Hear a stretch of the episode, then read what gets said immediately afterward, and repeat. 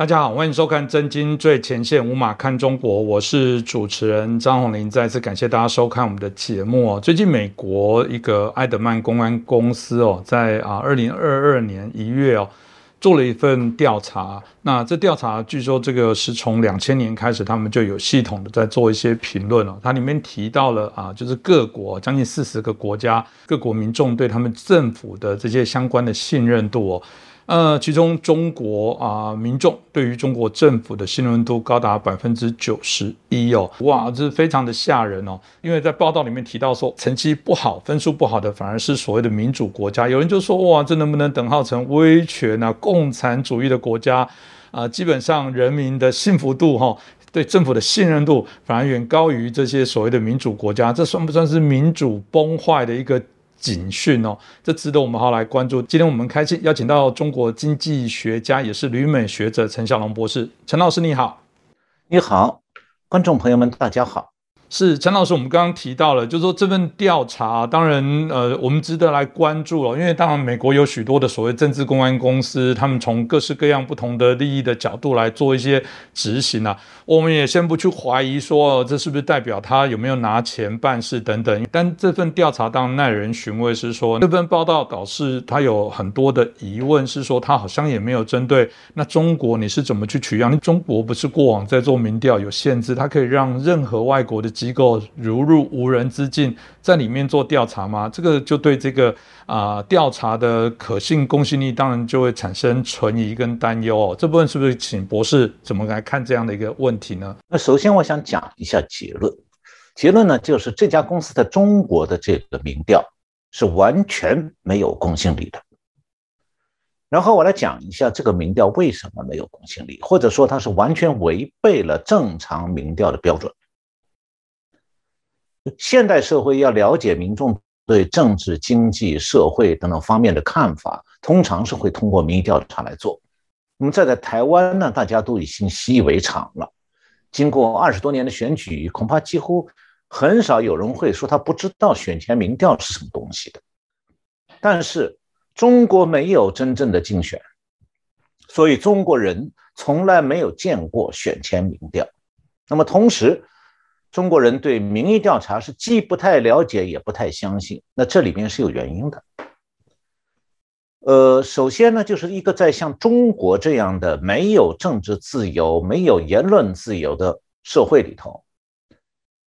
你需一个机构是需要获得官方批准才能够去做民意调查，而且呢，民意调查是必须在特务机关监视下实施的。那么被访问的人呢，讲的多半又是假话，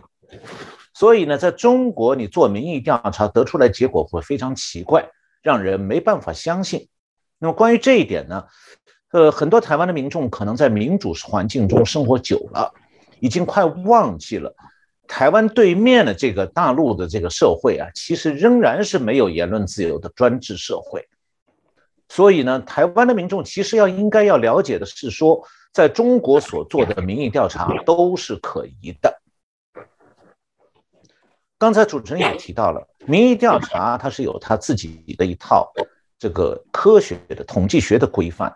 它和记者那个街头访谈是不同的。民意调查是通过随机抽样来抽选被采访者的，那记者呢是碰在街上碰到谁就问谁。那这两种方法的差别在于说，记者的访谈它没有广泛的代表性。因为他采访的人数很少，那这几个被采访人的看法，他不不见得就能代表广泛的社会上的意见。用统计学的术语来讲，就是说记者的采访没有统计学上的代表性。那怎么样才能够做到统计学上的代表性呢？关键是两条，刚才洪林兄已经提到了一条，就是要随机抽样。随机抽样不是能随便乱找人的。是要按照统计学的抽样理论来安排适当的抽样方法。另外一条就是样本要足够大，这样的话才能用大样本获得的数据来做统计学上的合理推论。那么说明呢，这个样本的数据可以在多大置信度上代表民意。那么统计学上理论上的要求是说，随机抽样最小的样本不能小于三十个被采访者。否则，这样的调查就完全没有代表性。这就为什么记者的街头采访不属于民意调查，因为它样本太小。那其次呢，从政治层面来看的话，民意调查你需要被调调查者能够自由发表意见啊，他们发表意见完全不用担心自己的意见会被政府拿来作为处罚自己、制裁自己的理由。也就是说，只有在民主社会里，民众的言论自由受到保护，民众才能畅所欲言，民意调查才有意义。那么对这一点，我想台湾的观众应该都深有体会的。比方说。你接到一个电话打进来，请你接受一次民意调查。那么首先呢，你同意接受民意调查的时候，你不会顾虑说，哎，我们政府会不会对我接受这个民意调查这件事不满啊？肯定没有这样的事情。其次呢，你如果在电话中回答问题，讲了自己的看法，在台湾你也完全不用担心说法务部调查局上门来找麻烦的，绝没有这样的可能。那最后，你也会相信说你在电话里讲了自己的真实想法。其他的调查者也讲真话的，所以民调结果公布出来以后，大家基本上是会相信民调结果的。但是这三个条件在中国是完全不存在的。那这种完全不存在刚才讲的三个条件情况下，那你还能够相信大陆人会在民意调查调查当中完全像台湾人这样讲真话吗？大陆人没那个福气，也没那个胆量。不光是他们在大陆没有这个胆量完全讲真话，甚至大陆人到海外很多年了，仍然有不少人习惯性的不敢完全讲真话。那么在这种状态下，大陆的民意调查究竟是什么样的？这是一个曾经在美国的中国研究圈里引起过巨大争议的话题。我现在来讲一个故事。那么听完之后呢，我们观众朋友们就知道了。从国外到中国去做民意调查会遇到哪些限制？多年前啊，美国加州大学洛杉矶分校 UCLA 有一位教授，他曾经在上个世纪末建立一个电邮组群，为中国问题的这个研究者就 China Scholar 提供一个交流平台。那么其中这个参加这个电邮群组的有学就 China Scholar 中国问题学者，有记者，有美国外交官。那么这个群组里有一些学者呢，就想到去中国去做民意调查，为他们的研究搜集相关资讯，但是他都找不到办法，没有不知道怎么样才能入门。那么群群组当中有一个 Duke 大学的华人学者就讲说，哎，他说我在中国做过民意调查，那是上个世纪九十年代后半期。他说我是通过私人关系认识中国某个大学的教授，然后让那个人帮他分发和搜集问卷，就把问卷发下去，然后再收回来。那么，因为他自己是研究政治学的，所以他问卷上有些问题是政治上比较敏感的，比方讲中国人对民主化的看法等等。但他靠与他合作那个中国的大学的教师帮忙呢，收回了问卷就完成了研究。然后他在介这个网上介绍，呃，在这个电邮群群组里头介绍他的这个做法的时候，很快就在群组里引起了争议。有的人认为说，哎，这个办法可以解决中国研究需要民意调查数据的这个来源呐，这好事情，好办法。但也有人认为说，你这个方法有责任伦理问题啊。你在中国做民意调查，你拿到你是拿到了敏感问题的答问数据了，回到美国写完你的书了，但你在中国那个合作者就可能受到中国政府压力而面临风险啊。当时美国驻成都领事馆一个外交官就在电邮群组里提出了这样的问题。那我呢，正好就认识六个大学这个华人学者，他在中国的合作者，因为是我的大学同学，我知道这个丢克大学这个人前脚离开中国，他在中国那个合作者马上就要遇到中共的压力，所以后来在哥伦比亚大学有一次和这个丢克大学的华人学者在一起开会的时候，我就曾经在会上向他提出过这个责任伦理问题，他没有做任何回应。那但是从上面这个故事里可以看出来啊，从一九七八年到一九九七年，中国对民意调查还比较宽松。那很多外国学者就利用和中国同行合作，获得了开展研究这个民意调查的机会。但是呢，一九九八年情况发生了变化，因为中共当局啊注意到了一些美国学者调查问卷里面有敏感的政治内容，就开始禁止由外国研究人员。或者组织去赞助和组织在中国的独立的民意调查。呃，一九九八年的春天，国务院办公厅和中共中央办公厅联合下发了一个文件，要求限令，就下令限制在中国进行社会调查。然后呢，又公布了更多的规定，指定中国的国家统计局负责监督和批准社会调查，但是背后是国家安全部在监管。那么，中国的国家安全部这个谍报机构，它是怎么样来监管民意调查的呢？我记得我们去年年底的最后一期节目里讲的是中共的谍报活动，那么其中有讲到说中共的国家安全部的机构设置，其中有一个机构第十二局。就是社会调查局，它就是这个社会调查局，就是专责监管中国的民意调查的。那它的监管呢，主要是在四个方面。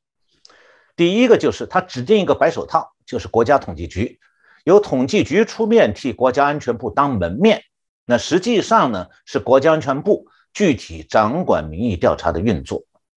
那第二。它只允许在中国只允许国家安全部准许的机构从事民意调查。那不管你是做不涉及政治话题的市场调查，你还是做可能涉及政治话题的社会调查，那这些被批准的民在中国的被批准的民调机构都是要接受国家安全部的监管和指导。那么，民调机构的负责人同时也必须充当国家安全部的线人，听命于国家安全部。所以。我就认识这样的一个人，曾经是我的以前的同事。那他是在中国是很神奇的，原因就是他背后有国家安全部，那别人都不敢惹他。那么第三，国家安全部是规定说，所有的民调活动事先必须报国家安全部审查批准，包括问卷中的问题设置都要符合国家安全部的要求。那第四就是所有民调活动完成以后，所有数据先要报送国家安全部审核，那只有被批准公开的数据才可以对公众发表。那么其中有些数据呢就被国家安全部截留了，作为舆情动态上报给中南海，让高层了解。但是这样的往中南海上报的数据就不许发布。那么由于民调机构所有的中国的民调机构在都要受到国家安全部的特务机构的严格监控，所以民调机构通常非常自律。那么中共呢，除了用法规和准许调查这样的这个监控手手段呢来管控民调机构，他还会发布各种各样的书面和口头的指令，去限制民调机构的调查。比方讲，与所谓国家秘密有关的数据不得公开。那个秘密是什么呢？由政府随便说了算。他今天这个，明天鸡蛋价格也可能成为国家秘密。第二，再一条就是你不得讲调查作为征求反党意见的工具，就是说你谈民主两个字就是反党，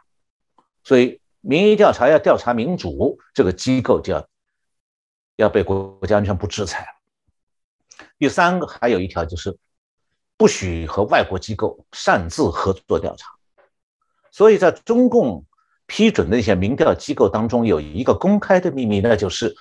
他们必须保证问卷设计当中的政治安全，就中共的政治安全。那为了让他们上报的问卷能够在国家安全部得到通过，中国的民调人员是必须在问卷设计上非常自律的。那么什么样的问题在中国是属于敏感的问题呢？大家可能想不到，其实啊，在中国的民调当中。社会和经济问题通常被认为比政治问题更具威胁性，为什么呢？因为正好是民众可以利用社会经济问题，表面上不涉及政治，他可以多讲点真话，发点牢骚。所以呢，这样的民意调查谈到社会经济问题的时候，中共认为那是给民众提供了一个发牢骚、讲怪话的一个窗口了。那么，中共在政治方面，像国家安全部。他对这个这个像法治啊、选举啊，还有政治参与啊这样一些，还有表达社会不满啊、对市场化、对社会主义的态度，还有与外交政策，比方对台政策等等话题，中共倒是反而认为相相对安全一点。因为政府知道，在这些敏感的话题上，中国的老百姓政治方面会非常小心，他不敢讲真话的，不怕他们讲真讲真话，反正他们自己很乖巧。那么上面讲的中国民调机构，如果是一个外国的这个 机构想到获准到中国去。这个组织调民意调查，他就必须在中国请一个国家安全部批准的机构来代为组织民意调查。那么这种情况呢，基本上有两种，就两种情况下，外国机构可以获准。第一个是你外国机构的调查结果可以为中共的对外宣传服务。那第二种情况就是外国机构的调民意调查结果可以帮助中共在国际组织里达成某些目标。那么今天主持人提到的这家这个这个美国公司呢，它应该是属于第一类，就是可以为中共对外宣传服务的。就因为如此，所以它没有公信力。所以讲到现在，大家应该很清楚了：一个经过情报机构审查过的民调数据报告，它还是独立调查吗？那当然不是。那它算什么呢？它充当中共对外宣传的喉舌。那么还有刚才提到第二种情况，可能观众朋友们可能不太容易了解，就外国调查机构的民意调查报告怎么会成为中共达成国际政策的手段？我这里讲一个故事。从一九九七年到二零零五年，中共当时为了摆脱大批国营企业濒临倒闭的困境，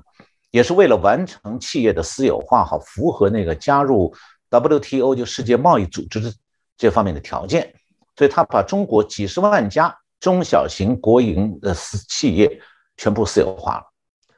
怎么私有化呢？他是让厂长经理用公款把企业买下来，但是登记在他们私人名下，成为他们的私人企业了。所以等于长短经理一分钱不花，就把一个企业变成自己家的了。那么原来几千万国企员工的就被解雇。解雇的时候没有社保，没有医保，所以他们命运很悲惨。那么正因为是这重重的黑幕呢，所以中共是禁止国内的学者研究私有化过程的。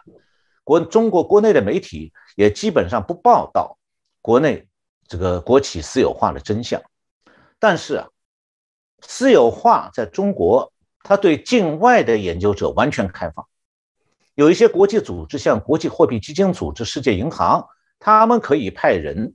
进入中国，对私有化过程和私有化之后企业归谁所有做全国范围的抽样调查。但是中共是规定了，这调查你可以涉及到新老板的所有权，因为中共要证明私有化完成了。但是世界银行和国际货币基金组织在中国组织关于私有化调查的时候，不许问关于工人的情况。那么这些参与到中国调查私有化的这些西方国家的学者呢，调查完了以后拿到的数据，发表了多本英文著作，介绍中国私有化的结果。其中有一条很清楚，就是超过六成的国营企业落在了厂长经理的手里头。但是呢，这些书一本也不准在中国翻译出版，所以中国人根本就不知道中国发生的事。外国人知道，外国人出书了，中国人不知道。那么，当局之所以准许境外研究人员对中国的国企私有化做调查呢，就是为了向世界银行这些国际组织啊提供中国私有化进展状况的资讯，为了给中国加入 WTO 铺路。所以，中国国企私有化的结果早已在国际社会公开了。但是，中共对内是说，他从来没有搞过私有化，一直到二零一一年，中国那个全国人大常委会的委员长吴邦国。还堂而皇之在会场上说：“我们绝不搞私有化。”这私有化完成十差不多十年以后，他还在讲这个话。那么，中共对民意调查管控啊，从一九九九年是开始走正式走上轨道的。这一年是中国的国家统计局出面发布了规定，要求说，外国人聘用的所有境外投资机构或者是这个境内调查机构。要在中国搞民意调查，必须经过国家或者省级统计局批准。呃，实际上是当地的国国家安全厅或者国家安全部批准。嗯，调查结果呢，要经统计部门核对后公布。这就我讲的，数据调查收到了收回来以后，不是马上做统计分析，而是先上报给安安全部门审查，给情报部门审查。那么，二零零零年呢，呃，中国向第一批有资格为境外组织和个人展开研究的中外资企民调企业颁发了许可证。二零零零年三月二十号。又公布了涉外社会调查项目申请申报指南，然后，二零零一年三月十五号，再公布了涉外社会调查活动管理暂行办法。二零零四年十一月十八号再公布涉外调查管理办法。所以从那个时候开始，如果是中国人或者是在中国出生的留学生，呃，在中国要组织民意调查，是必须由政府指定的中国民调机构。代为调查，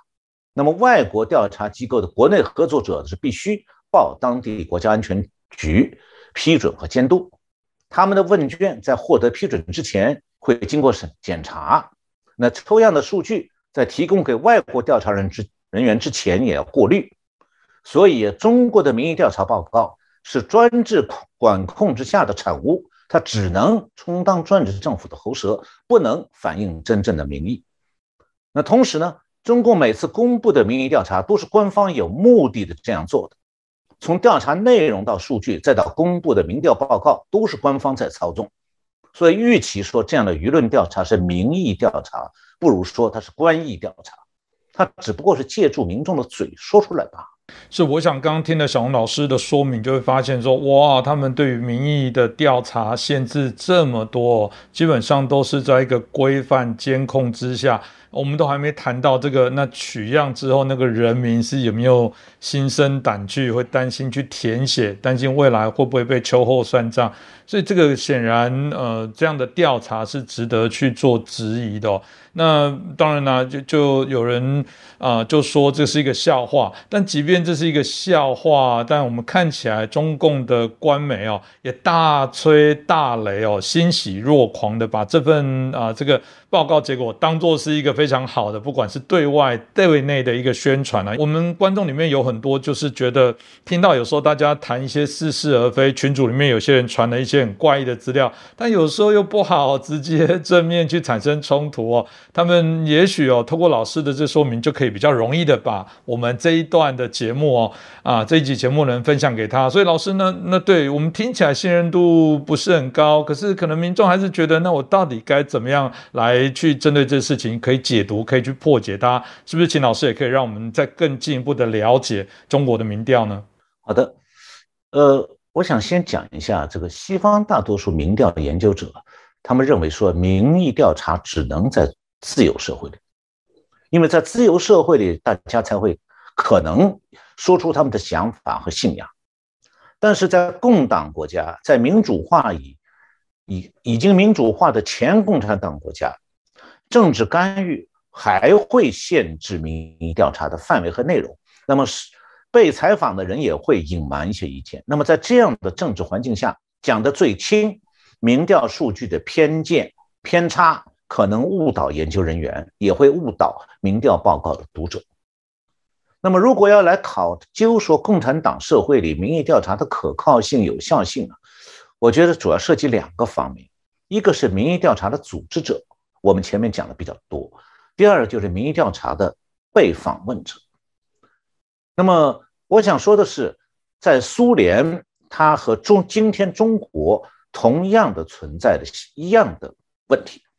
就西方专家曾经讲过，苏联的民意调查受到五个因素的限制，所以它的有效性是靠不住的。这五个因素当中，第一个就是苏联的克格勃对民意民调机构长期监控，所以民调的主题和数据的公布都要由克格勃批准。第二个因素就是设计民意调查的社会学家经常会把调查的范围局限在研究经济。而不敢触碰政治或者意识形态话题。那第三个就是，在苏联对民意调查的政治干预，限制了问卷设计当中你选择什么样的问题来问。第四个就是民卷民调这个民调问卷设计的时候，由于研究者、民调人员害怕政治报复，会故意采用一些措辞不当的问题，然后就扭曲了回答。比方说，你是不是拥护共产党啊？那当然，人家不能说不拥护啊，不拥护就是麻烦吗？那他只能说拥护了。这扭曲回答的问题。那最后一个就是大部分民调都集中在在苏联是集中在莫斯科和列宁格勒这两个大都市，它代表不了其他地区。那么这五个因素当中，在苏联的五个因素当中，前面四个在中国民意调查都是一模一样的。这说明啊。共产党的制度本身就是真实民意调查的敌人。那真正奇怪的是啊，到中国去调查民意的这家美国的埃德曼公司啊，好像对上面我刚才讲这个学术界公认的共产党的制度约束一无所知。所以我倒是觉得，如果有机会，我真的想去好好挑战一下这家公司。比方在会议会议场合，我问问他，他们是不是真的以为在中国的民意调查和民主国家是一样的？或者说，这个专制国家和民主国家没什么差别，那显然这家公司的假装糊涂啊。那是不是说共产党国家民主化了？比方今天的俄罗斯民意调查就完全摆脱束缚呢？我看到苏联有一位著名的社会学家叫做弗拉基米尔·沙史拉潘托克，他认为说，民俄罗斯开始民主化以后，政府曾经一度基本上不再干预民意调查了，但是。极具争议性的问题，或者可能得罪上司的问题，仍然会被排除在问卷之外。那么接下来呢，我就来讲一下这个被调。刚才讲的都是民意调查的这个组织者的方面的问题，我想讲被调查者这方面问题了。那还是要从民主社会讲起。在民主社会啊，民意调查人员是要小心翼翼的去让受访者积极参与民意调查。希望他们能够敞开的传表达自己的内心想法。那么在共产党国家呢，麻烦就来了，因为政府是控制新闻媒体，民众的头脑中啊，首先就有大量被当局灌输的认知。我最近还写文章谈过这个现象。其次呢，就是民间任何的异议声音都可能被政府惩罚，所以民众已经习惯了在民民意调查这样的公开场合，这只讲官方接受的话语。这个要谈到民主化前和民主化之后，这个民意调查遇到什么样的处境？那么苏联，也就今天的俄罗斯，给我们提供了明显的对比。一九八零年代后半期的苏联的政治自由化和共产党政权的垮台，是逐渐消除了剥夺言论自由的这个政治压力。也让俄国人呢摆脱了因为公开说出自己的真实想法而受到惩罚这样的后顾之忧。因此呢，俄国人比民主化以前是更愿意参与民意调查，更愿意坦诚的交流，更愿意表达自己。我自己也有这样的体会。那么当时美国学者有一个叫 Jeffrey Hart，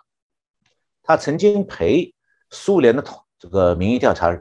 工作者一起去做民调采访。那么他当时写下他的印象，就是说，大这个民主化之后，俄罗斯的大部分受访者都很欢迎有机会接受采民调，而且呢，这个往往是你请他参加民调，他一旦讲起来以后都不愿意停下来。所以我的观察是啊，就是苏联人当时原来是不敢讲真话，已经好几代人了，现在终于有机会对外人讲真话，他们真的很兴奋。那我自己呢，也在俄国组织过长问卷的民意调查。当时我是和苏联的一个民意调查之父叫博利斯·克鲁辛，他的一个民调机构，我们合作在莫斯科地区抽样了四十家企业。当时我的目的是要对每家企业的厂长和工人，分别用不同的问卷了解他们在私有化之前、私有化期间和私有化之后对私有化的看法和评价。那我然后就注意到说。民主化之后，在俄国做民意调查，仍然会有一些文化方面的障碍。那就是说，俄罗斯的受访者可能希望要表现说自己要显得出色一点，所以他会取悦采访者，或者是呢，他表现出来他对俄国的政治、民族和文化的忠诚。那这种态度是深深植根于俄罗斯文化当中的。俄罗斯人有有一句谚语，就讲这方面的。就是不要把我们的垃圾从家里带走。那么在中国其实也有同样的文化，对应的中国文的谚语叫做“家丑不可外扬”。所以中共呢，虽然宣传两岸是一家，但是很多中国人对台湾人问到有关中国的事情啊，照样会想到说：“哎，家丑不要外扬。”这个时候你会发现说，台湾人其实还是外人。大陆人并不想让台湾人看透大陆的阴暗面。呃，我们的观众朋友们可能多少都听到过，说大陆人到台湾访问，或者是陆生或者陆配在台湾生活的时候，往往对台湾社会里人们彼此那种善意、真诚、信任的状态十分感慨，因为这是他们在大陆不会遇到的。我想说，身为台湾人。你们最大的幸运就是不曾被中共统治过，但是呢，也因为不曾被中共统治过，台湾人可能会觉得说，人与人之间不就应该这样的吗？没错，本来应该是这样的。但是中共共共产党一旦统治一块地方，他一定会强迫洗脑，来剥夺思想自由，这个还要剥夺言论自由，那这逼得民众呢？要重新学会新的生存方式，那就是一种很卑微的模式，叫做要在公开场合讲假话，私下场合讲真话。有有一本英文书，书名是《Private Truth, Public Lies》，讲的就是这种社会现象。下面呢，我来讲三个公开场合讲假话，私下场合讲真话的例子。第一个就是前两年维基解密上公布了一份美国驻华大使馆发到美国国务院那个内部电报。这电报披露啊，现任的现在是中国的总理李克强，当时在辽宁省当省长。当省长期间，他曾经向美国的外交官私下表示说，他其实也不相信地方上报的经济增长数据，所以他更愿意啊直接观察发电量这些指标。这就是一个很典型的。私下场合讲真话的例子，但是李克强他敢在媒体面前在公开场合这样讲吗？他绝对不敢。虽然每个人啊在不同场合选择讲真话假话多少这个程度不一样，但是很少有人呢是在私下场合满嘴假话，公开场合完全讲真话的，几乎你找不到。那第二个例子就是。当年克林顿总统访问北京大学的时候，有一个北大的女生奉命要义正辞严地指责美国的民主制度，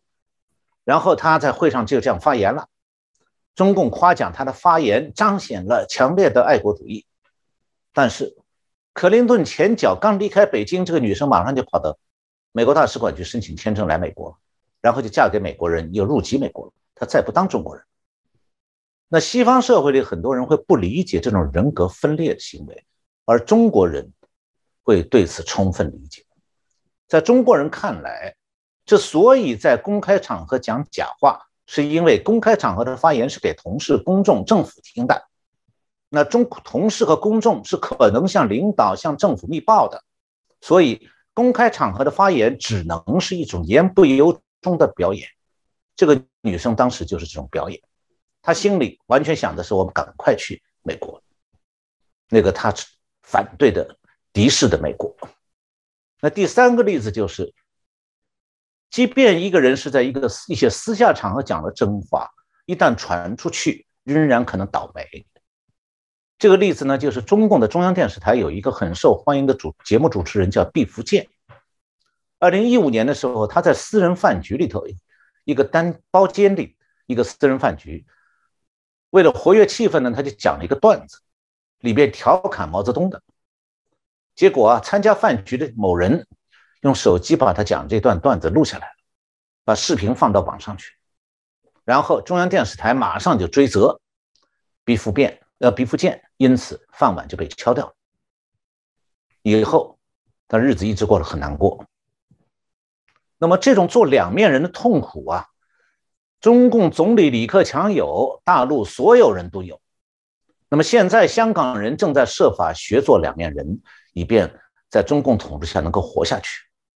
我相信台湾的绝大多数民众绝对不要这种卑微的生存，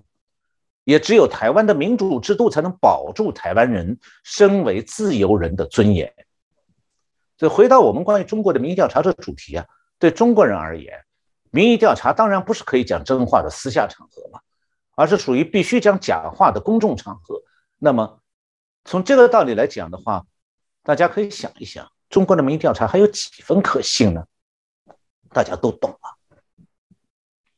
老师刚刚提到的部分也让我们感受很强烈哦。但回过头来讲，这份民调是不是还是可以让我们这些所谓的信奉民主制度的人好好来检视一下，是真的吗？是真的民主机制的这种所谓的啊呃运作里面，是不是有可能还是真的对于跟威权国家来比较来讲，还是会有一些落差？这部分老师您会怎么看呢？我讲出一个结论来，大家可能稍微有点会惊讶，就说。在全球的跨国的民调当中，政府信任度越低越好，越高越糟。为什么呢？我刚才讲的公开场合讲假话，私下场合讲真话，这种共产党社会广泛的社会现象，其实已经给我刚才讲的这个结论啊，也是一个很好的答案了。我先从道理上简单讲一下，再提供一份国际比较，大家就懂了我这个结论是怎么来的。那既然在共产党国家，民调的答问者都是公开场合讲假话，私下场合讲真话，那么他们在民调当中的回答都属于假话呀。那什么样的假话讲出来，在接受民调的时候最安全呢？对他个人最安全呢？当然是拍政府马屁最安全所以，共产党国家的民调。就会永远充满了拍当局马屁的谎假话。你今天到北韩去，他们个个把那个年轻的现在这个金正恩叫做爸爸，慈父领袖，哪怕他岁数比金正恩大四十岁、六十岁。所以在共产党国家，所谓信任政府之类的回答，无非就是用假话在拍政府马屁而已。那么世界上这么多国家。其中有哪些国家的民众在民调当中讲假话呢？是不是说民主国家的民众也像中国民众一样在民调中讲假话？那台湾的观众肯定会说：我们根本不讲假话嘛！议员、政府、总统，我们照样骂呀。所以呀，民主社会的民调讲真话的民众会对政府有很多的批评和不信任，不是因为他们不喜欢民主制度，而是他们因为他们知道民主制度之下。国民对政治人物和政府的监督是必须的。那么，究竟民主国家和共产党的民调会有什么样的差别？我们来看一份民调的国际比较。欧洲啊，有若干学者出了一本书，是个英文的书名，叫做《Changing Values and Beliefs in Eighty-Five Countries: Trends from the Value Survey from 1981 to 2004》。就是八十五个国家变动中的价值观和信念，一九八一年到二零零四年价值观调查发现的趋势。这本书呢是为了比较民主国家和共产党国家民众在民意调查当中的话语表达的差异，提供了一面镜子。这个荷兰的卢文大学的研究机构在世界上八十五个国家调查人们的价值观，然后对各国民众用同样一组问题来发问。那么这本书呢，就编辑了世界价值观调查项目的部分数据。然后我在他们的这个书里头发现一个非常有趣的现象，就是凡是民主国家，老百姓对政府的信任程度都比较低。美国、法国、英国、日本的老百姓对政府都有各种各样的批评，而在共产党国家，比如中国、越南，老百姓对政府的态度正好相反。那这本书提供了二零零零年的民调数。跨国民调数据，其中有一个问题是你对执政党保持信心吗？就和这次这个美国公司问的相同的问题。那在中国这个比率，二零零零年是百分之九十三，越南是百分之九十二，这是这本书的第一百八十四页上。然后还有一个问题是你对政府保持信心，你有多这个这个问题有多大的比率人回答是保持信心的？中国百分之九十七，越南百分之九十八，这这本书的一百八十三页。因为啊，在公开场合的民意调查当中，共产党国家的老百姓只敢讲让政府满意的话，所以调查会显示说，民众对政府和政共产党保持信任的比率会接近将近百分之百，但这里边假话的成分太大。那么这项民意调查的微妙之处在哪里呢？它还涉及这个问题，就刚才讲这个这个这本书里面，它还有一个问题叫做：虽然民主制度也有问题，但比其他政府体制好。这个问题很巧妙。他拐了一个弯，他不要求这个应答者来直接表示说对本国这个共产党政府的看法。这个时候呢，民众就稍微敢讲一点真心话。那从民调当中看出来，大多数中国和越南的民众都知道本中他们自己的国家不是民主制度，所以呢，中国有百分之九十的应答者，越南有百分之七十二的应答者。同意说，民虽然民主制度也也有问题，但比其他政府体制好。他们实际上是在说他们自己政府的体制不好，但他不敢讲，他只能这样拐弯的来讲。那从这个回答里你可以看出来，其实共产党国家民主民众是更喜欢民主制度，而不是本国的现行体制。只是他们在公开场合必须拍共产党体马屁。所以做一个结论的话，就是说，我们可以讲，在各国民意调查当中。哪些国家的民调发现说，这对政府的批评多，对政府的信任程度低，那往往与这个国家是民主制度有关。那哪个国家如果民调发现说，民众对政府一句批评都没有，反而在高度赞扬政府，那这是这些国家是专制政府的缘故。是老师讲完之后，我发现说，那中共，我中国人民对于中共的信任程度只有九十一，实在是让人太生气了。既然还有九趴的人不支持，那不是应该做成百分之百才对吗？因为从威权国家刚刚的脉络来说，一百。呃，对政府一百分百的信任应该叫做正常哦，往下扣那就糟糕了哦。这当然是一个调侃的话哦。最近刚好看到呃一个资料是像华盛顿智库战略与国际研究中心跟斯坦福大学哦，他们有做了一个调查，也就是说，他们认为中国比较高阶的民众事实上对政府的政策不一定认同。那这个美国知音在二月三号有一份报道，就是中国攻打台湾的民意之谜哦，他们大概就类似刚刚我一开始所提到。到的这到底是真实吗？到底是怎么回事？如果照这样来讲，就像是大家认为未来听到这种所谓的习近平到底啊受到中国人民多大的欢迎哦，可能都是永远的谜哦。所以老师怎么看待？呃，我在这里呢，这个先更大的范围的一个解释一下，就是包括台湾问题在内。什么样的情况下，共产党国家的民众可能在民调当中讲真话？因为首先你得讲，我们在只能讨论真话，假话你没有必要讨论嘛。那如果他们在民调当中讲那些真话，那民调的结果可能是什么样的？我相信台湾的观众都会好奇。那既然很大部分民调都是假话，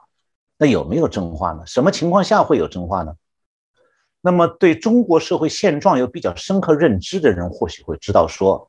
使用互联网翻墙到海外去获取资讯的人当中，对中共持批评态度的人占相当大的比例。但是呢，你只读报，在中国如果只读报纸、只看中央电视台新闻联播的中老年人群里头，这个比例就会相当低，因为这样的人群啊，他缺乏互联网上传播那些非官方资讯。然后他们抵制官媒洗脑的能力就比较差。那么在现在互联网时代啊，中国人在政治高压下形成的这个语言表达有四个特征是值得注意的。第一个就是在互联网和社交媒体时代，民众讲真话、表达不满的空间是大大扩展了的。民众的压抑呢，会通过在网络空间发言批评当局而得到一定程度的释放。那第二就是，他们发表这个在网络空间里的发表视频的时候，还是会有场合考量。比方说，在价值观认同度比较高的小群体内部，话语会稍微开放一点。所以很多微信群，他会只吸收同类价值观的人。你价值观不同的人，他可能把他想办法让他走。为的就是说，要在群内讨论的时候可以敞开一点、坦率一点，不必经常呢这个发生观点冲突。那第三个特征呢，就是马甲优势。所谓马甲，就是在比较开放的网络空间里头啊，用假名，就像穿马甲一样，用假名去发讲话呢，比用真名实姓发言敢讲得多。那么这有正反两种情况。你穿马甲去发表时评政治呃时时时政评评论的时候啊，往往他们讲出来的话比真名实姓讲的发言更加尖锐。那么这种情况下呢，马甲就有优势了，它扩大了这个有限的言论自由。那么当局呢，它的网络监中共当局的网络的监控也是实时在高度防范。但是马甲也有。反面的情形，就你穿着马甲去攻击他人的时候，往往更加肆无忌惮，可以言论免责。所以很多人身攻击、恶意污蔑、事实捏造的案例，都是面对面的社会交往当中啊不会发生的。那还有第四个特征，就是草根文化的话语霸权。这里面是既有这个中共那个红色文化后遗症的作用。也有江湖文化后遗症的影响，比方讲像文革时期那种红卫兵式的斗争意识和敌对意识，然后一语一言不合马上就恶语相向，还有就是用官式洗脑教育的那套价值观去教训别人，这都属于红色文化的后遗症。那么中国的网络上，这个和台湾是很不一样的，那就是言语粗鄙。脏词流行、唯利是图这种江湖文化的后遗症，在中国是非常深的。还有就是互不相识的人在网上会相互纠合、吹吹捧捧、拉一波打一波，那就很容易让人想起了上个世纪北京那个胡同串子和上海的青红帮文化。我曾经写过一篇文章。让中呃就是标题叫做《中国民意调查当中的真话和假话》，人民论坛民调促交有感。这是我当时在二零一三年四月十六号这个写刊登在设在美国的纵览中国网站上，但这个网站现在已经停办了，所以文章也看不到。那二零一三年的四月十五号，中共的喉舌《人民日报》下面有一个叫人民论坛，他组织了一次网上民意调查。他的目的呢，想要证明说，中国的广大人民群众对共产党的领导和社会主义制度充满信心和希望。那么，参加网上民调的人数呢是三千四百九十二人。结果，这次网上民调的结显示的数据是，百分之八十左右的网上投票者对共产党的领导和中共的制度持否定态度，只有百分之十的人赞同官方立场。下面我来具体介绍一下这个那次网上民调问了哪些问题，还有网上网站上自动显示的回答的比率。第一个问题：中共有足够的勇气和智慧加快推进改革？回答完全赞同和赞同的占百分之十二，回答不赞同的占百分之七十五。那第二个问题。坚持和发展中国特色社会主义有利于最广大人民的根本利益。回答完全赞同和赞同的占百分之九，回答不赞同的占百分之八十二。那第三个问题，只有中国共产党才能带领人民走好中国特色社会主义道路。回答完全赞同和赞同的占百分之十一，回答不赞同的占百分之八十一。这样一个结果让中共气得发疯，马上就把这个网上民调关掉了。但是呢，已经在网上显示的民调结果，还是给了我们一个了解中国真实民意的机会。那么我还注意到一个了解中国真实民意的情况，就是二零一二年的时候，中国的南广广东的《南方都市报》在那一年的八月十八号报道说，这个。当年的二零一二年六月、七月的时候，南开大学的马德勇副教授在新浪微博、天涯论坛，还有一些政治社会话题比较集中的网站，对可能关心时政和社会政治问题的网中国网民进行调查，也是用网络问卷，答案就就直接公布在他们这个两个网站上，用户呢是自愿答题，最后收集到了两千两百四十一份问卷。这个问卷当中提问，你自己认为自己是左派还是右派？在中国的语境里头，左派只亲近共产党，右派是对共产党制度持批评态度。结果网上民调显示呢，左派占百分之六，右派占百分之三十九，中间立场占百分之五十五。那有趣的是啊，对重大社会问题的看法，不管左派还是右派，都有很多共识。比方讲，百分之九十八的人认为，不管谁当领谁当领导，权力都要受到制约。左派右派都是一样的看法，还有百分之九九十七的人认为，当前中国社会的不公平现象很严重，还有九成以上的应答者认为，人人都应该有权批评政府。这些回答在台湾恐怕也差不多的。这个就是我讲的，如果你调查方法适当，当局又没有又漏网了，没没有抓住你，你在网上做一个民调，结论就这样，和台湾一样。那么最后，我想谈一下共产党国家民众价值观的形成和转变问题。这个呢是台湾的民众啊比较不会注意或者不太了解的，因为价值观和信仰啊，它是通过青少年的社会化形成的，其中家长、老师和同伴分别扮演重要作用。那么专制国家的当局是在青少年社会化的过程当中就强制洗脑了，所以他对青年人的思维会产生持久的影响。那么今天的中国。大家会注意到一个社会现象，就很多人的价值观不同，有一部分人是长期洗脑以后呢，形成的价值观难以改变；那另一部分人独立思考以后呢，就放弃了官方灌输的价值观。这样的话，双方之间就必然出现观念冲突。那么各自基于不同的价值观倾向，对现实和历史是有着巨大的认知差异的。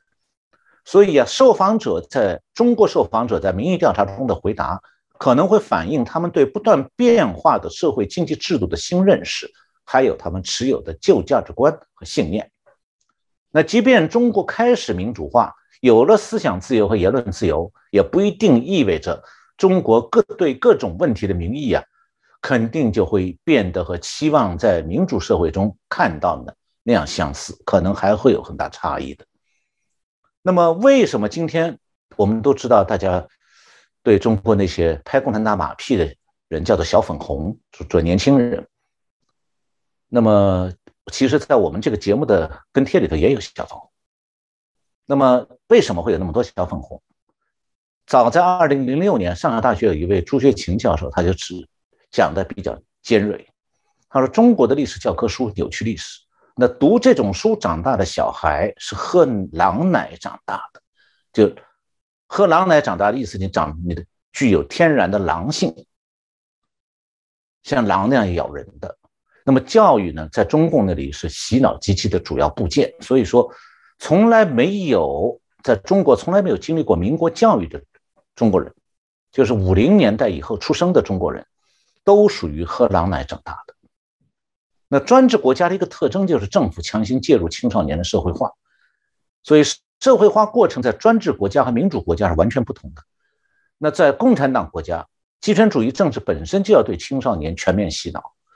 那共产党建立政权以后，就必定的要树立共产党灌输给民众的红色价值观和道德观，